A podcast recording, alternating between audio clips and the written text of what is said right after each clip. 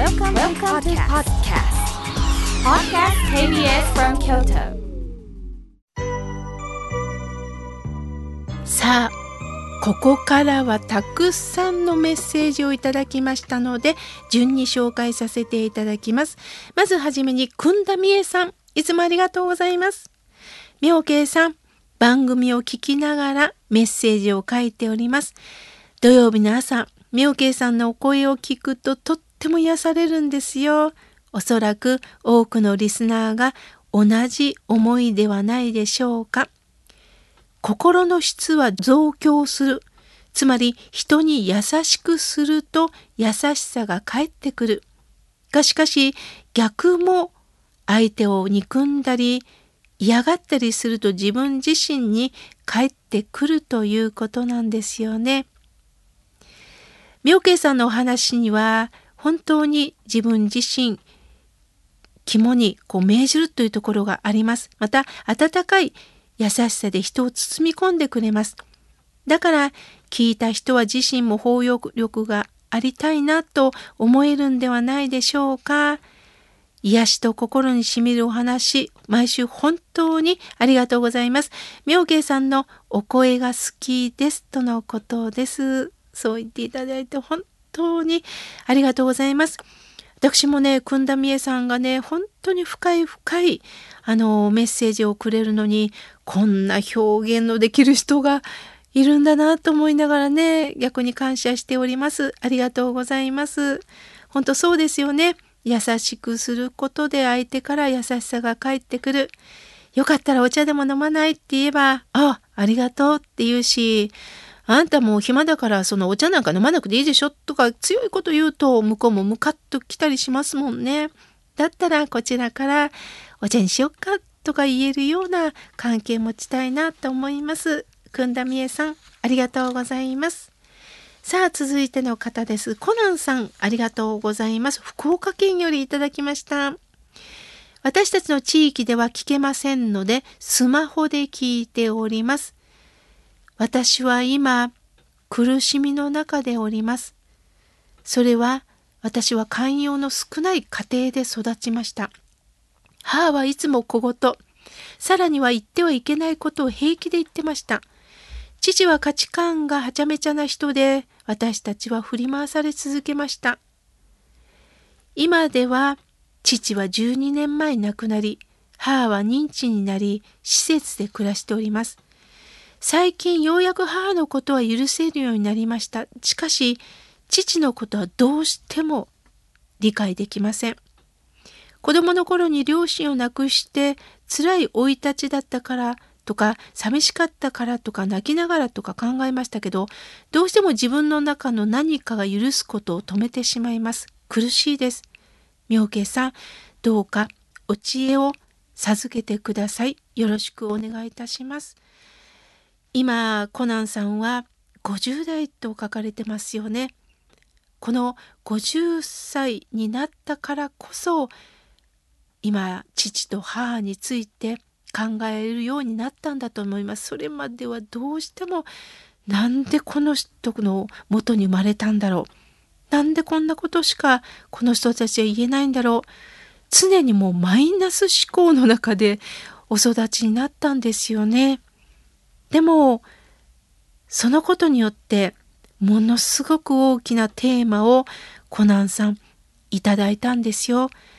私はね、親鸞上人のお言葉の中でもいろんな好きな言葉があるんですけども、遠く祝宴を喜べっていう言葉があります。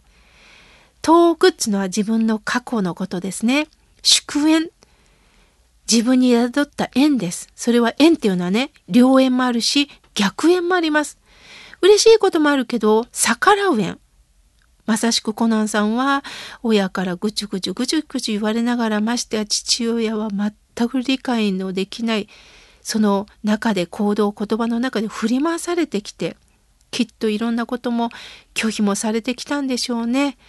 その中で自分が本当に幸せを感じることができなかったんですよね。すると自分のことも好きになれなかったでしょう。改めて命日っていうのはどういうことなんでしょうか命の日。お父さんは12年前に亡くなった。するとお父様の命日があるはずです。普通だったら死亡日と言ってもおかしくないのに、なんで命日なんですかそれはお父さんが命を全うした日日でもあるんですが、蓮如上人は、明るい日、明日の日と書いて命日。そこにルビオって命日っておっしゃったんです。明るいっていうのは、母笑いましょうっていう母母の明るさじゃないですね。仏教では明るみになるという意味です。命日を迎え、お父様が亡くなって12年を迎え、いよいよ明らかになったってことです。生きてる時は憎しみでいっぱいだったでしょう。コナンさんも辛かったでしょう。そして父親を見送った中に、改めて明らかになるっていうのは、なくならないとわからないことがたくさんあるんです。一体父はなんでこういうことしかできなかったの？何がしたかったの？なんで好かれるようなことしなかったんだろう？なんですると父の寂しさ、父の不器用さ、そういうものがいよいよ明らかになってくるってことです。私の友人がね、人間には6種類の力があってね、一つ一つ特徴が違うんだよって教えてくれました。その6種類の力はね、一つは守備力。二つ目は攻撃力。学習力。魅力。表現力。人間はどれかが強くなるんだよ。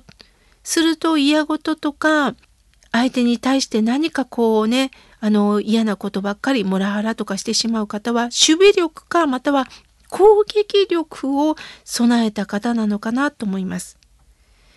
守備力っていうのはとにかく相手を攻撃することしかできない。それが表現だと思ってるんです。ちゃんと表現力を持ってる人はそれを言葉にできるんです。私は今こんなことで辛いからそれやめてくれないこういうことをやっていかないってちゃんと言葉で伝えられるのに、その表現力がどうしても持てない人は、ガーッと悪口を言ったり、相手をわーっと攻撃することしか考えられない不器用でもあるんですよね。学習力を持った方っていうのはね、常に勉強したいんです。とにかく勉強して勉強して、もう学ぶことが大好きだっていう方がいます。だから旅行に行ったらね、それがもう運命の血が出てってますよね。とにかく石碑を全部読む。歴史について全部調べる。美術館に行ったら最後まで出ないって方おられますよね。そういう方はもう学習することが楽しいんです。そして魅力。魅力っていうのは、もうその人が醸し出してる、なんかあの人と会うだけで楽しい。顔見るだけでなんかウキウキする。あの、特に学習力とか、あの、守備力、工芸力はないんだけど、なんかニコって笑って、なんかお地蔵様の雰囲気で、その方はもう中身がシュッと出てる。これはもう魅力なんです。あと表現力。先ほど伝えたように、ちゃんと言葉で伝えられる人は表現力をお持ちなんですね。するとコナンさん、きっとお父様もお母様も不器用で本当の表現力がなかなか持てなかったんですね。すると自分の悪い部分をバーッと出してしまう守備力と自分を守る力と攻撃力は強かったのかな。だったらそれを反面教師として50代というこのコナンさんの人生を周りの人と和やかに生きていきませんか？お父さんお母さんができなかったことをこれからコナンさん、やっていきませんか？私も今日メールをいただきながら、ああ、なるほどな、辛かったな、こんな辛い人生をこうして河村美家の心が笑顔になるラジオに届けてくれ、そしてリスナーさんと共有させていただいたことに感謝申し上げます。ありがとうございます。これからもよろしくお願いします。はるちゃんさん、ありがとうございます。悩んでる時も妙慶さんの優しい声を聞くとなんだかほっとしますとのことです。はるちゃんさん、そう言っていただいて本当に嬉しいです。ありがとうございます。さて続いての方です。ハッキーさん、ありがとうございます。妙慶さん、いつも楽しみにラジオを聴いております。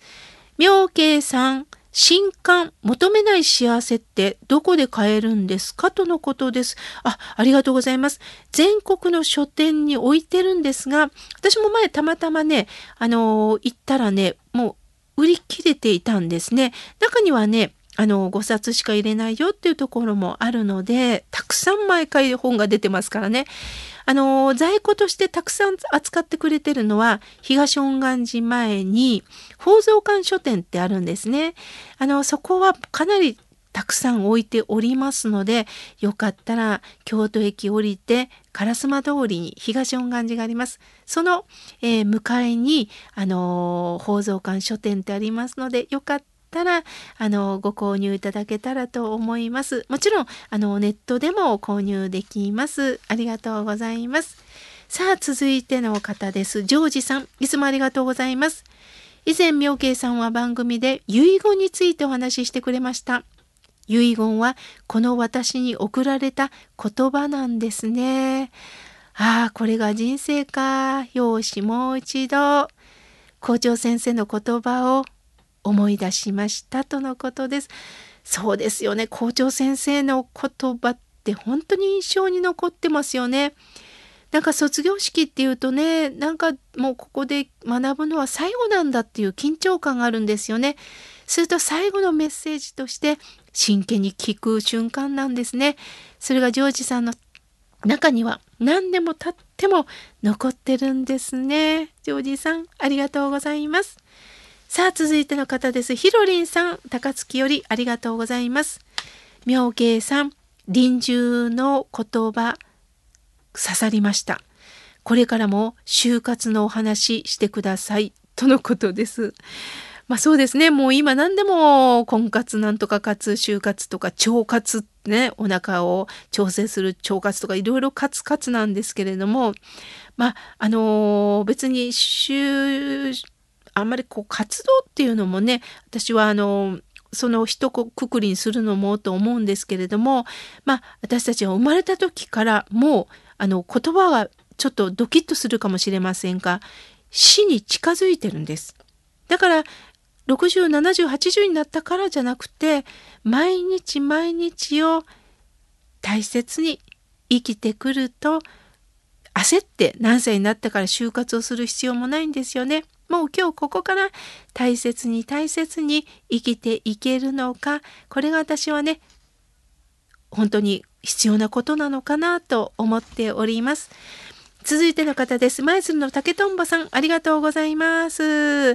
妙慶さん、朝9時から孫たちと福井県のいちご園に行き、そして妙慶さんのラジオを聞きながら福井県に向かったんですよ。いちご園は一粒のいちごが本当に美味しかったです。妙慶さんはいちご狩り行かれますかとのことです。そうですね。私もいちご狩りは経験ないんですが、いちごは大好きです。ありがとうございます。まだまだたくさんのメッセージをいただきましたが、来週紹介させていただきます。